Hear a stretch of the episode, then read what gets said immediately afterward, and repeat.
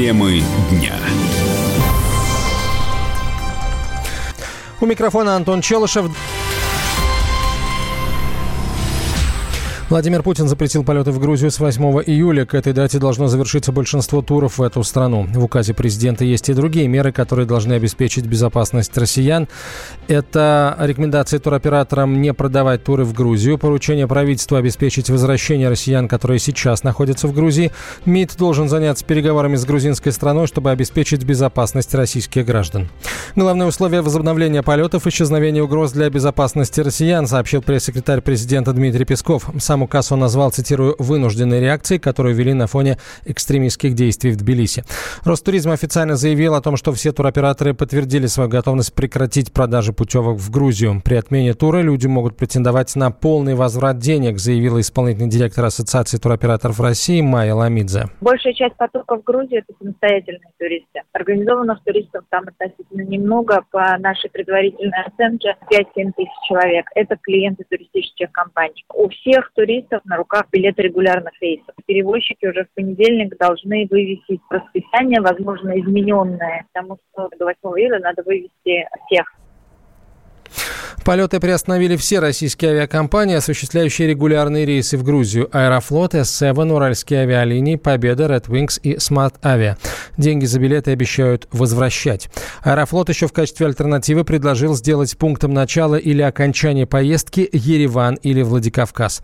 Как сообщили в Ассоциации туроператоров, граждане приобретали туры разной продолжительности, были заявки и на сентябрь. Организованных туристов около 5-7 тысяч, однако есть и самостоятельные путешественники, и их в два 2-3 раза больше. Пресс-секретарь Российского союза туриндустрии Ирина Тюрина рассказала, что будет с туристами, которые поехали в Грузию без помощи турагентства. А самостоятельных, я так понимаю, авиакомпании будут смс-ками оповещать о том, что заканчивается возможность улететь, предлагаем вам такие-такие-то варианты по обратным билетам на другие даты, то есть без какой-либо доплаты. А те, кто откажутся, такое возможно, мы это проходили в Египте, когда людей вывозили тоже, те уже сами будут покупать билеты обратные и через третьи страны добираться, они уже будут решать эту задачу самостоятельно. По оценке Ростуризма, по линии российских туроператоров в Грузии находится порядка полутора тысяч человек. Представитель вице-премьера России Максима Акимова сообщил, что авиакомпании готовы вывести россиян из Грузии и после 8 июля, но через аэропорты Армении и Северной Осетии. В Тбилиси на ответ России уже отреагировали. Местная оппозиция сочла наказанием запрет на полеты. Как заявил один из лидеров республиканской партии Грузии Ливан Бердзинишвили, отсутствие миллионов российских туристов окажет влияние на экономику экономику страны. Расстроены решением Москвы и простые жители Тбилиси, чья работа связана с обслуживанием туристов, ведь сезон только начался. На прямую связь со студией выходит политический обозреватель «Комсомольской правды» Владимир Варсобин, который в эти дни работает в Грузии. Володя, добрый день. Да, добрый день. Вышли ли антироссийские выступления за пределы Тбилиси? Вот тогда, в минувший четверг, на пике выступлений и сейчас? А, ну, это было вчера, нет, позавчера, 21 числа, очень синхронно в Тбилиси немного митинговала Кутаиси. Э, это, это было немногочисленное шествие по улицам. Его, кстати, а, записал на видео, сфотографировали российские туристы, которые выложили это все в интернет, и можно посмотреть, как это было. И это все перемежается с шутками, прибаутками самих русских туристов. Э, в общем-то, наших ничем не испугаешь. Вот. И э, здесь, кстати, в, Грузии учишься одному, э, одной идее, что если э, местные люди критикуют Москву и Кремль и Россию, то, в общем-то, это не равно тому, что они агрессивны к русским и россиянам. Я понимаю, что это очень трудно принять э, нашему сознанию, но в Грузии это традиция. Э, в общем-то, гостей они не обижают и относятся здесь подчеркнуто. А, Володь, вот ты как гость, как mm-hmm. гость, да, сейчас, тебе не кажется эта позиция несколько лицемерной? Вот люди, которые ведут себя так, они, тебе не кажется, что у них какой-то камень за пазухой? По отношению вот конкретно давайте к человеку. Так, э, давайте так, какие люди? Вот я был вчера на митинге, э, вечером их там собралось 3000 человек. Э, значит, эти 3000 человек, они близки по духу к Саакашвили. Большинство из них молодежь, которая скучает по Мишико или, по крайней мере, к нему хорошо относится. Большинство грузин плохо относятся к Саакашвили, плохо относятся к этому митингу. Еще хуже, к этому митингу относятся предприниматели и те, кто работает в бизнесе. Они готовы их вообще прибить. Потому что на 70-80% это, это, это деньги э, русского туриста. А вообще, вот за все это время, я сейчас общаюсь э, и с э, хозяевами гостиницами и так далее, они просто не помнят, что за последние пять лет был хоть один случай, когда э, что-то случалось э, с русскими туристами, и они говорят, что вообще не было никогда никаких конфликтов. И э, вот, кстати, моя гостиница приехала буквально позавчера из Краснодара э, жених и невеста, они приехали сюда венчаться – их сильно перепугала эта история, и э, вот они все-таки не стали они менять билеты, поехали. В общем, говорят, не знаю, кому верить. Вроде э, пишут э, из Москвы ужасы, что здесь э, все плохо, а с другой стороны, э, здесь все прекрасно, но у них уже настроение испорчено. Mm-hmm. Володь, если э, там так много действительно тех людей, которым э, это все не на руку, которым это бьет по карману, почему они не вышли на свой митинг и, э, так сказать, не сказали э, руки прочь от нашей экономики? Э, надо понимать, что 20% территории Грузии, по мнению 100% грузин, тогда тоже как-то все принять, да, они считают, что это их территория, и они были э, захвачены. Ты об Абхазии и Южной Осетии, да. Да, Осетина и Абхазия – это старая история. То есть э, грузин э, не может отказаться от той Грузии, которую он считает своей. Поэтому часть лозунгов, которые произносятся, то, что э, Россия агрессор, и то, что они, э, Россия помогла абхазам и осетинам оценить территории, они это принимают. Но это было всегда. То есть это 20 лет они живут с этим сознанием. А, но опять-таки здесь э, работает такой грузинский закон. То есть э, Москва, правительство это одно, а люди, россияне, это другое.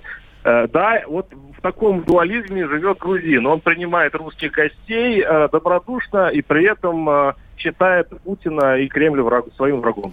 Володь, спасибо большое. Владимир Варсобин был на прямой связи со студией, политический обозреватель «Комсомольской правды», который продолжает свою работу в грузинской столице.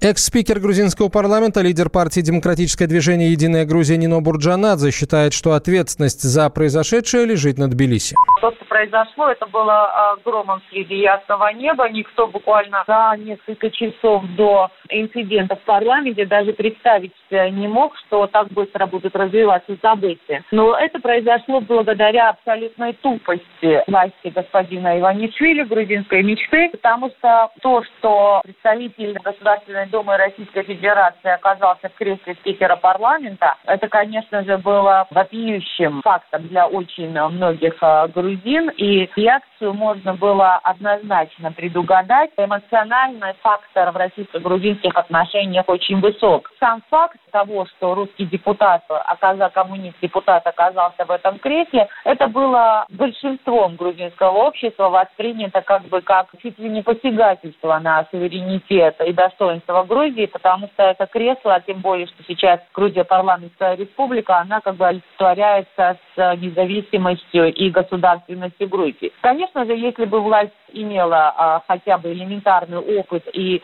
кроме своих а, сохранения своих денег и своих постов думала бы еще о чем-то другом, это можно было предугадать, и ничего бы не случилось, если бы эта ассамблея была бы проведена в каком-либо другом, в любом зале, только не в зале а, парламента.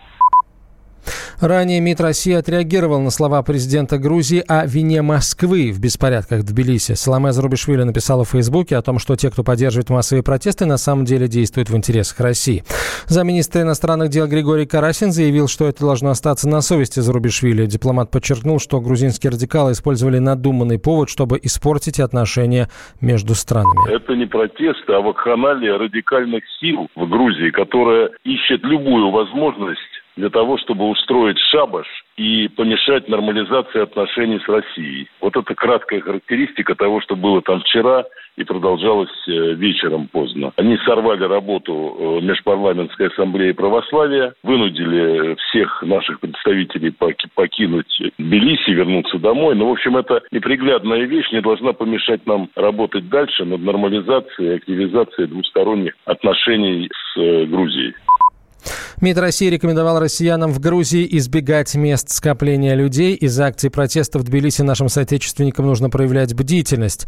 Находясь в грузинской столице, не стоит посещать центральные районы города, сообщил президент Союза туристических агентств, заместитель директора Ассоциации Турпомощь Сергей Голов. МИД выпустил очередное предупреждение о том, что находящиеся туристы на территории Грузии должны быть осторожными, но на самом деле большинство наших туристов находится в большей степени и отправляются на южную часть Грузии, это Батуми, на Черное море, и я думаю, что туда никакие волнения, и в целом я думаю, что эти волнения в ближайшее время должны прекратиться, поскольку все-таки большую часть экономики поддерживают наши туристы, и я думаю, что здесь политика политикой, а туризм останется вне зависимости не только наши туристы, любые туристы, наверное, все-таки при каких-то э, скоплениях народа начинают любопытствовать излишне и пытаются окунуться в глубину событий. Вот этого делать не нужно. Сегодня глава Чечни Рамзан Кадыров написал в своем телеграм-канале, что он встревожен событиями в Грузии. Хочу напомнить, что от Грозного до Тбилиси всего 200 километров, напомнил Кадыров. В четверг вечером несколько тысяч демонстрантов пытались прорваться в здание парламента Грузии. Митингующие требовали отставки главы МВД и председателя парламента. Товарищ адвокат! Адвокат! Спокойно, спокойно. Народного адвоката Леонида Альшанского хватит на всех. Юридические консультации в прямом эфире. Слушайте и звоните по субботам с 16 часов по московскому времени.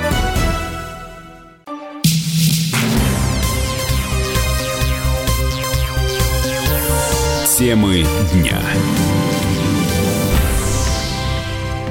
Дональд Трамп отменил удар по Ирану, прислушавшись к совету ведущего телеканала Fox News. Такую версию события представила газета New York Times. По ее данным, один из любимых ведущих президента Такер Карлсон в личной беседе с Трампом якобы сказал ему, что если тот одобрит удар по Ирану, у него, цитата, «не будет шансов на следующих президентских выборах в ноябре 2020 года».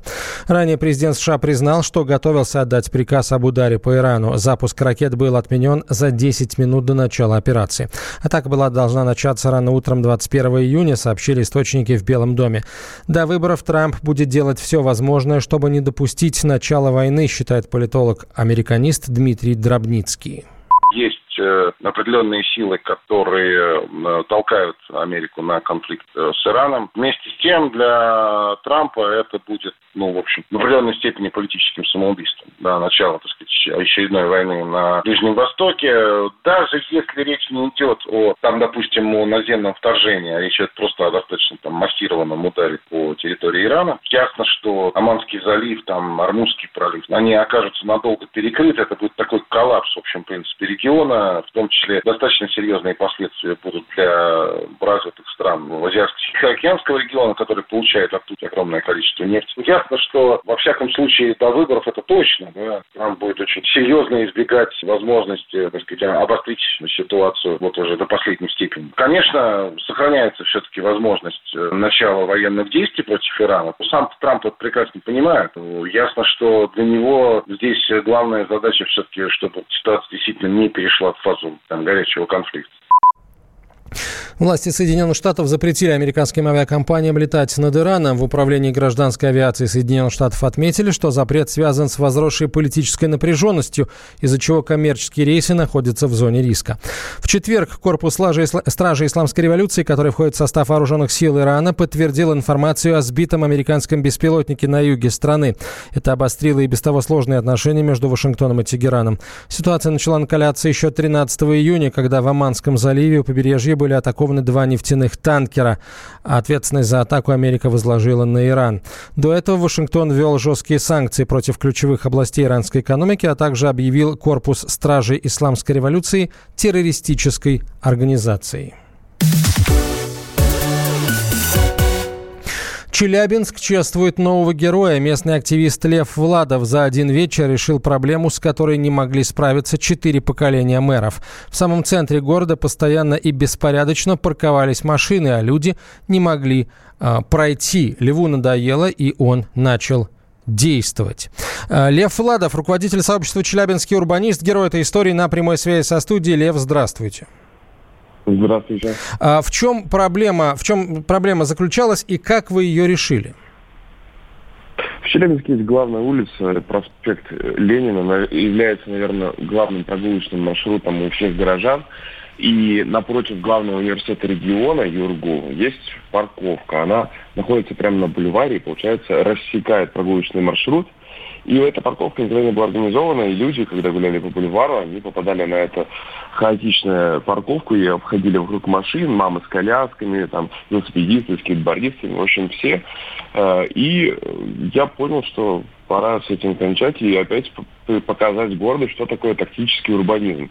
Это, это метод, с помощью которого быстро реорганизуется пространство, с помощью быстрых строительных материалов, там, конструкций, клумб, э, там, лавок и так далее.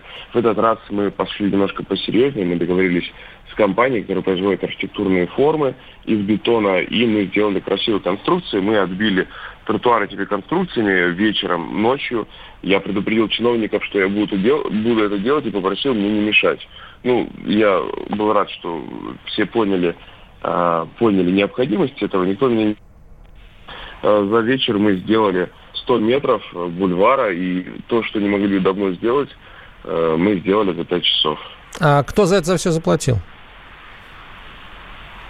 А никто не заплатил. То есть компания дала свою продукцию, э, мы, э, условно говоря, бесплатно работали руками, Поэтому это тот проект, который не, не потребовал денег. Это проект, который потребовал просто вовлечения горожан. То есть прошло уже какое-то количество времени, и никто ничего не снес, городские власти ничего не отменили, ничего не увезли? Ничего не снес, ну, потому что мы договорились о том, что, во-первых, э, это нормально, и то, что мы не отбираем какую-то парковку, а мы убираем машины с тротуара, тротуара, который должен был быть здесь всегда. Вот. И, условно говоря, мы, мы, мы, скажем так, поставили эти конструкции в аренду, потому что мы надеемся, что все-таки это место однажды будут благоустраивать, и мы тогда все эти конструкции снимем и отдадим обратно компании. То есть это долговечный материал, и тем более, что те камни, которые мы поставили, они весят больше тонны, поэтому их вряд ли кто-то просто так сможет унести. А, вы пытались решить этот вопрос эм, ну, традиционным способом через обращение к власти городские и, соответственно, как они отвечали на это на все? Да, вы знаете, у нас э, мы сейчас находимся в неком периоде безвластия. Достаточно давно, на самом деле, происходит очень много феерических вещей в нашем городе. А сейчас и нету даже губернатора, а только в Рио, да, и, соответственно, вот этот период, когда скоро выборы в сентябре, и никто ни за что не отвечает, мы понимали, что, ну, нет, нет смысла добиваться каких-либо каких-либо э, перемен, потому что любые перемены, которые могут строить чиновники, они возможны только на основе э, создания контрактов, тендеров, и если они начнут это что-то делать, то пройдет все лето а мы хотели подарить лето горожанам. И, в принципе, самим себе, потому что каждый день пользуемся этим пространством. Лев, спасибо вам большое. Лев Владов, руководитель сообщества «Челябинский урбанист», был на прямой связи со студией. А, тем временем власти Челябинска вообще ничего не знают о том, что сделал Лев Владов. Пресс-секретарь мэрии города Владимир Сафонов это нам и подтвердил. Я не готов комментировать, я совершенно не в теме, кто там что отремонтировал. Сейчас я отдыхаю, я за городом нахожусь. Я не слышал, что у нас какие-то урбанисты что-то ремонтировали. Пока же в Челябинске горожане не пришли к единому мнению, люди переругались из-за нового тротуара. В социальных сетях началась битва. Автомобилисты призывают пешеходов вернуть им парковку. Темы дня.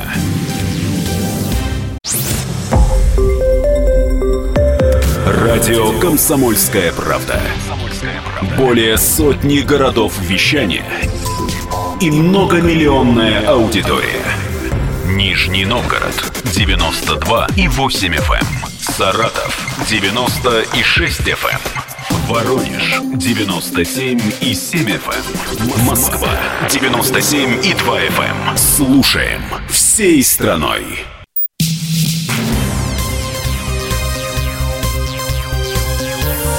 Темы дня. Найти отца, чтобы не умереть. Жительница Челябинска ищет биологических родителей для лечения ее тяжелого генетического заболевания. Теперь это вопрос жизни и смерти.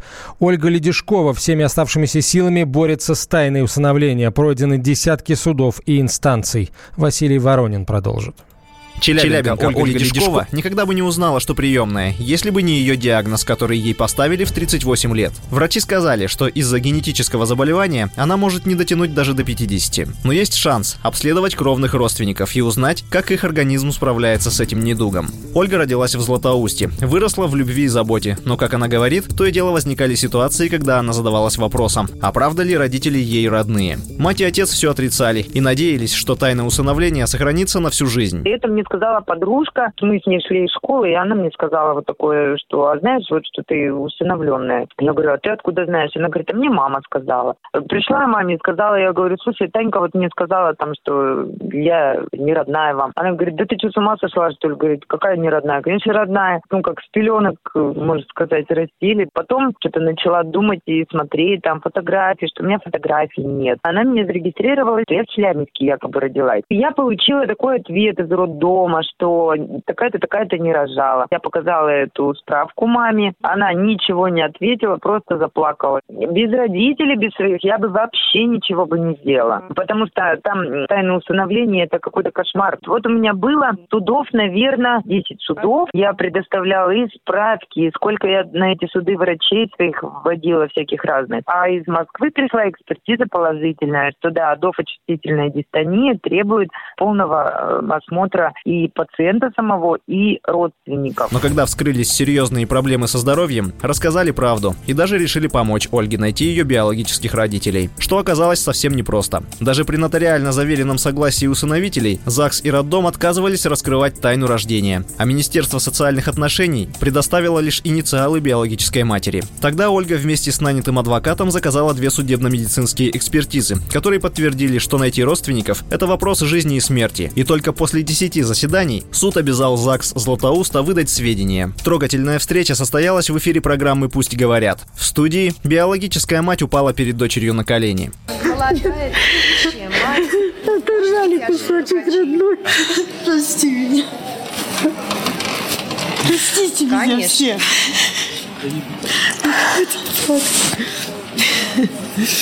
Мне, значит, столько лет.